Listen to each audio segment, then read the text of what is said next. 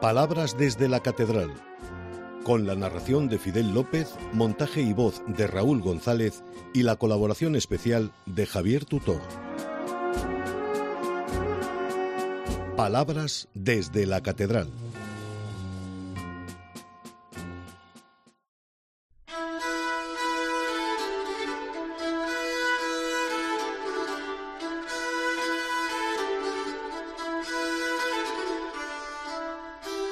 Siempre se habló de mí, con buenas palabras y juicios positivos.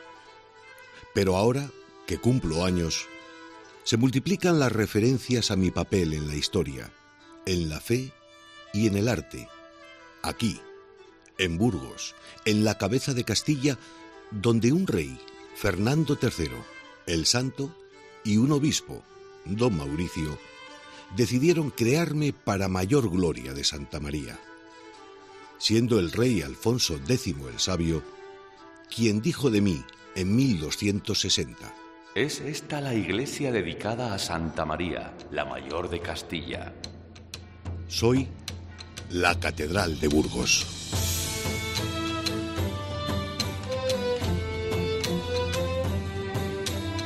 Me asenté sobre una vieja catedral románica y un 20 de julio del año de Nuestro Señor de 1221 colocaron mi primera piedra. Creo que en el sitio que ocupa el pilar del crucero del lado de la epístola en la parte del coro.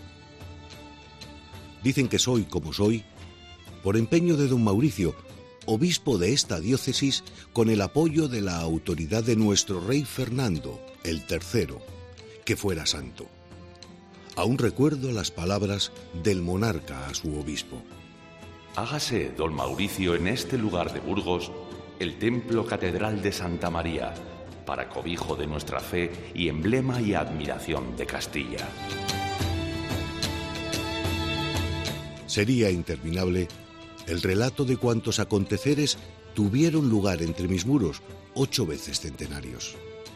Bodas reales, funerales, rogativas, tomas de posesión de decenas de obispos, arzobispos y cardenales, el transitar tranquilo de millones de ciudadanos, peregrinos, fieles, curiosos, seres humanos que se acercaron desde la fe o el asombro a la contemplación del arte o la participación de la liturgia. Y yo, en el centro de la vida de mis queridos burgaleses, que los sé orgullosos de su templo. Pero no estoy aquí ahora para hablar de mí. Lo hago a esta hora y en este día de soledades para escuchar el silencio de esta noche de Viernes Santo.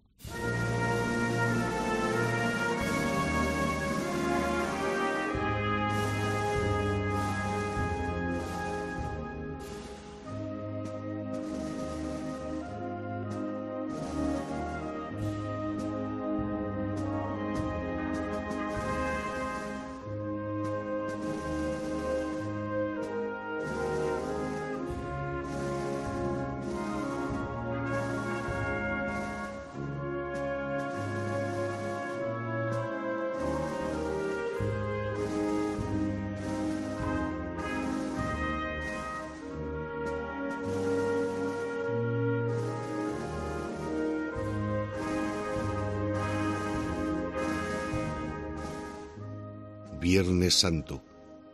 Escucho el murmullo de las gentes que acuden a mí para expresar su fe en las horas más difíciles de la pasión. Y el rezo murmurado, solemne e íntimo de los que acuden, como lo vienen haciendo desde 1835, a los pies del Cristo de Burgos, en su capilla, y con anterioridad en el monasterio de San Agustín, protagonista de la esperanza en las tribulaciones de nuestra historia, como la peste de 1455. Rezos en el velo de penumbra que envuelve la atmósfera en torno al Cristo de Burgos, al que conocen en España y en algunos países de Hispanoamérica como el Señor de Burgos. Devoción perpetua de la ciudad.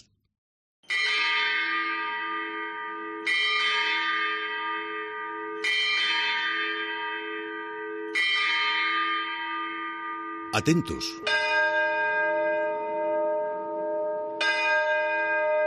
Suenan las horas en un reloj que me instalaron, creo que allá por 1519, aunque fue restaurado a finales del siglo XVIII. Es el papamoscas, que se asoma por encima de la esfera en las alturas de la bóveda del primer arco a los pies de la nave mayor, avisada en sus cuartos por el Martinillos desde su balcón. La simpatía de estos personajes torna en severo aviso a las ocho de la tarde del Viernes Santo.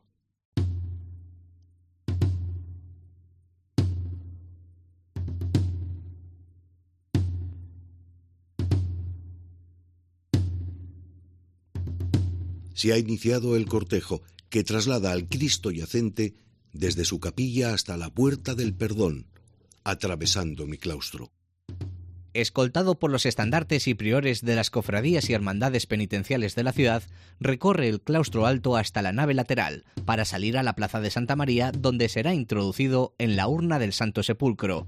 Una vez concluido este acto de respeto a Cristo muerto, los estandartes, priores o hermanos mayores, cofrades y bandas se incorporarán a la procesión del Santo Entierro junto a sus cofradías y hermandades. Pasaron ya los oficios de este día de dolor y asisto al recorrido sencillo, emotivo, en el que participan todas las cofradías y hermandades de la ciudad, acompañando el cuerpo yacente de Jesús, portado por la Hermandad del Santo Sepulcro de la Santa Iglesia Catedral, fundada en 1927, al que solo pueden pertenecer 33 miembros, en conmemoración de la edad en que Dios hombre nos redimió del pecado. La comitiva avanza lentamente. La puerta del perdón en mi fachada de Santa María se abre de par en par. La ciudad atardece y las sombras de la noche se adornan con el viento norte y un recorrido acelerado de nubes. Silencio, recogimiento. Calles repletas de fieles y curiosos, mayores, pequeños, asombro en los ojos ante las figuras emplazadas en sus carrozas a la espera del santo entierro que recorrerá durante más de tres horas la ciudad. Yo quedo sola en este paréntesis, tan solo con la compañía de quien permanece en este entorno de piedad y fe, velando desde la oración las horas en las que se cierra el ciclo de la pasión y muerte de nuestro Señor.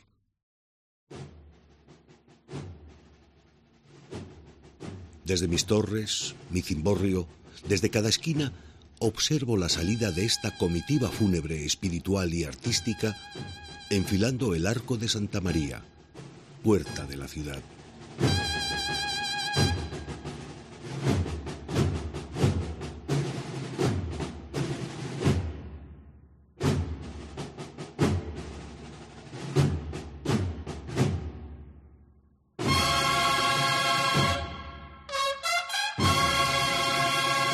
Inicia la marcha la Cofradía de la Oración en el Huerto, con su paso de Ildefonso Serra de 1901. Jesús, arrodillado, eleva los ojos al cielo pidiendo al Padre que aparte de él el cáliz del sufrimiento. Sobre la piedra en la que apoya sus manos, un ángel le ofrece un cáliz.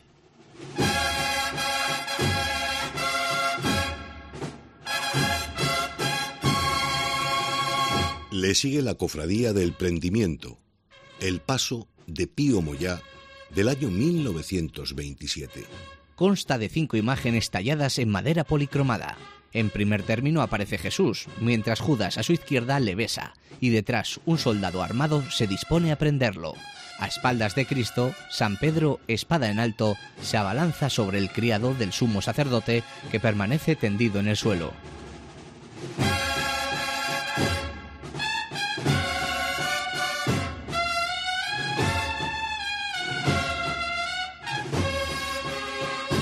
La Cofradía de la Flagelación aporta el paso de Luis Echeverría de 1901.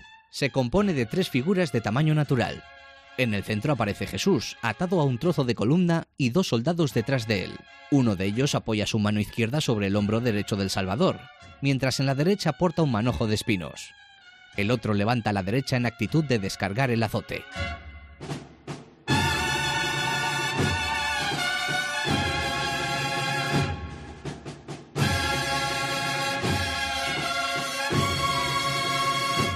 Cofradía de la Santa Columna. Procesiona una réplica de la talla original de Diego de Siloé, que se conserva en la catedral y data de 1525. Cristo atado a una columna aparece solo, mostrando las heridas de los azotes. Junto a este paso, el de Fortunato Sotillo de 1969. Cruz de madera, limpia, sosteniendo en sus brazos el santo sudario.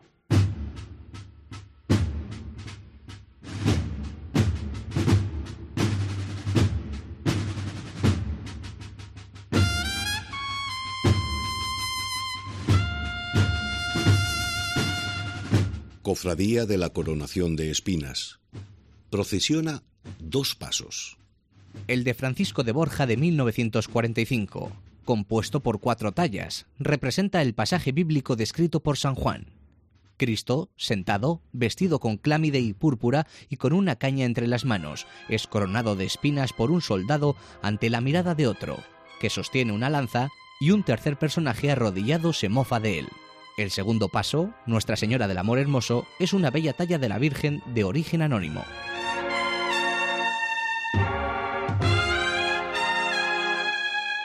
Cofradía de Jesús con la Cruz, con paso de Ildefonso Serra, de 1901. Cristo con la cruz a cuestas, que porta sobre su hombro derecho y coronado de espinas, camina hacia el Gólgota. Real Hermandad de la Sangre del Cristo de Burgos y de Nuestra Señora de los Dolores. Porta dos pasos. El Cristo de Burgos, de autor desconocido, de 1207. La imagen del Cristo de las Gotas destaca por la numerosísima cantidad de heridas que presenta. Todo el cuerpo, torso, brazos y piernas está salpicado de pequeñas laceraciones de las que emanan gotas de sangre. Cuenta con corona de espinas. La cruz es de un madero tosco y pesado sin adornos. Nuestra Señora de los Dolores, talla barroca del siglo XVIII, se representa de pie, sola, con el rostro ligeramente vuelto hacia la izquierda y los brazos abiertos, con las manos extendidas en señal de súplica. Sobre el pecho, un corazón encendido de amor es atravesado por un puñal de plata.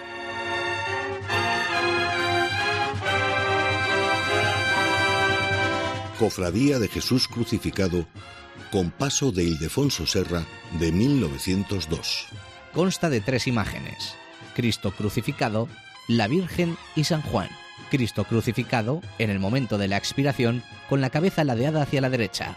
En ese lado la Virgen, de pie, en cuyo rostro se muestra el dolor de la Madre. Al otro lado San Juan, aparece arrodillado y con la mano derecha apoyada en la cruz.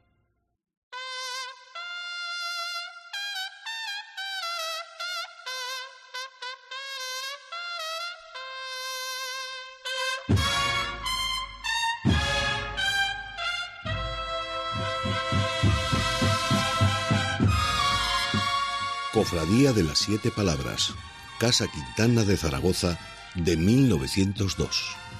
Portan siete cruces farolas de la Casa Quintana de Zaragoza de 2004. Cada cruz lleva escrita una frase de las siete que Cristo pronunció en la cruz.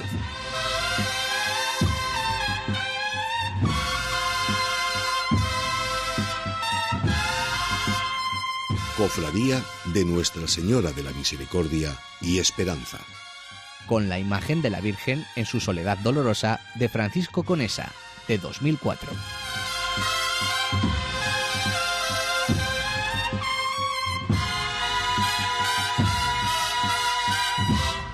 Cofradía del Descendimiento.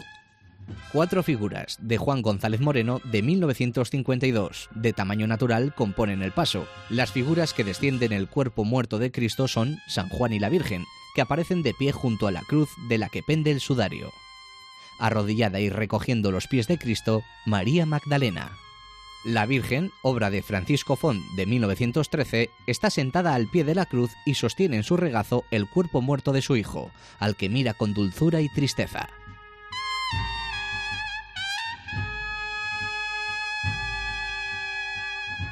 Hermandad del Santo Sepulcro de la Santa Iglesia Catedral.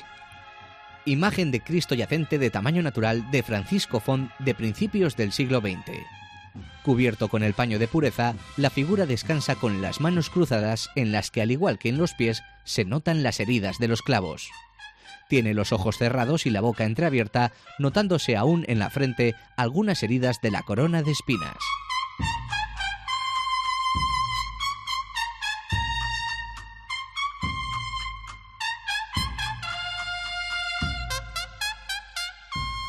Cierra el cortejo de la procesión del Santo Entierro la Cofradía de Nuestra Señora de la Soledad.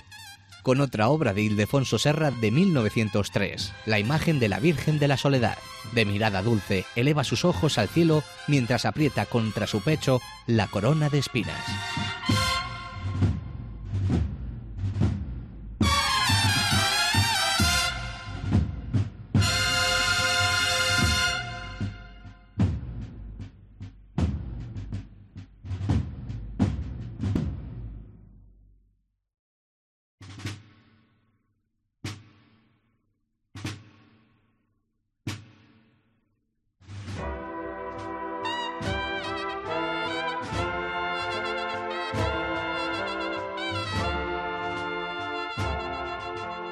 Soledad. María, Nuestra Señora. Se pierden las imágenes de la pasión por las calles de la vieja ciudad castellana, con el silencio austero de la Castilla eterna y el recogimiento de fe de sus gentes apostadas en sus viejas calles enmudecidas. Desde mis torres ha visto la plaza del Rey San Fernando, donde ayer se despidieron Jesús y su madre, en un encuentro de amargura y dolor. Y recuerdo las palabras del poeta Manuel González Hoyos. Y la madre en silencio, sostenida por su propio dolor, ha levantado los ojos apacibles, ahora llenos de la salobre suavidad del llanto. La calle solitaria se alborota con la furia soez del populacho, blasfemias de sayones y verdugos marcan el ritmo lento de los pasos y grita un centurión parando en seco el galope nervioso del caballo.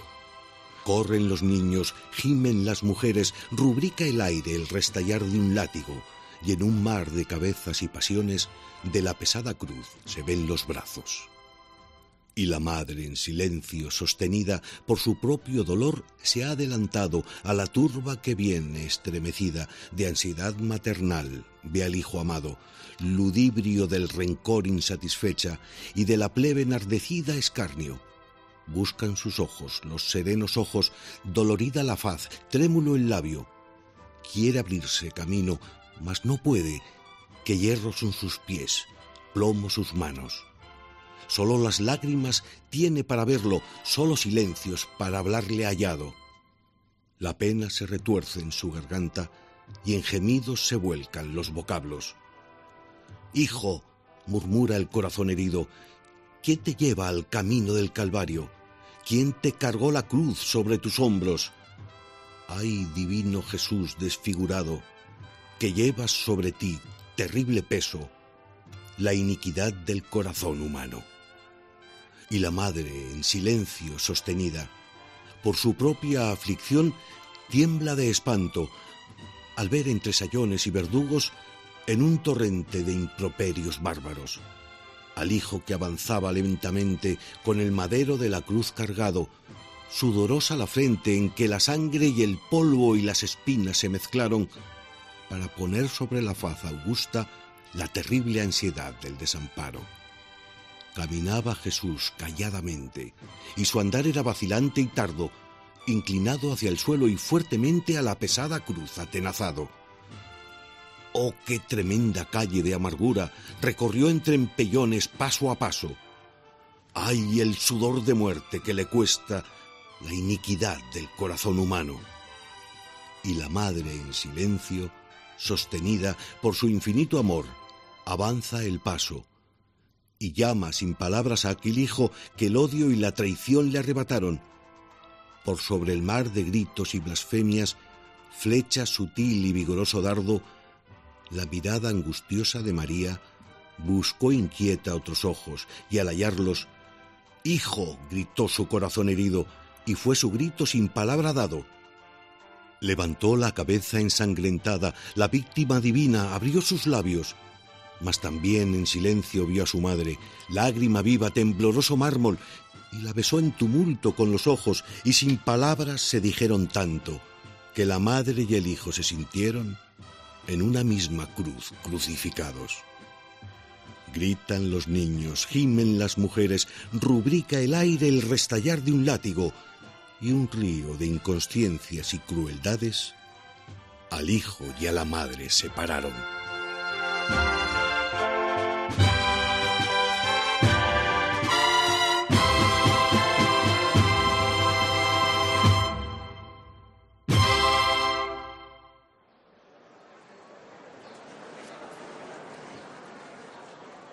La ciudad callada.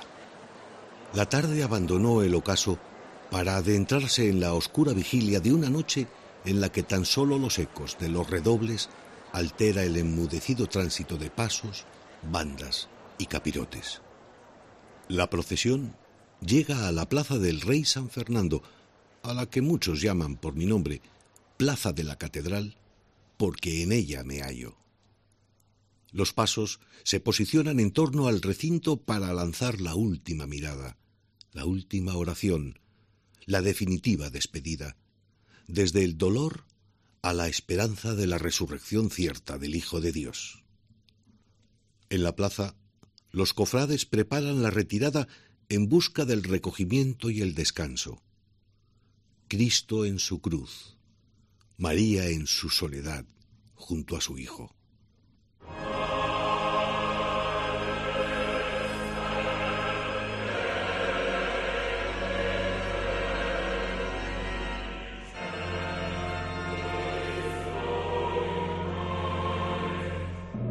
800 años reviviendo el misterio de la pasión, muerte y resurrección de Jesús.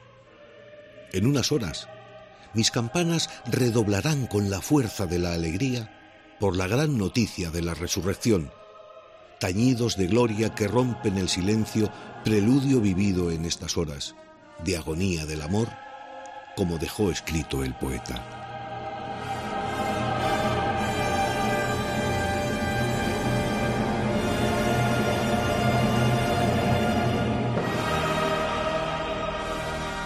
Vivir y agonizar alegremente.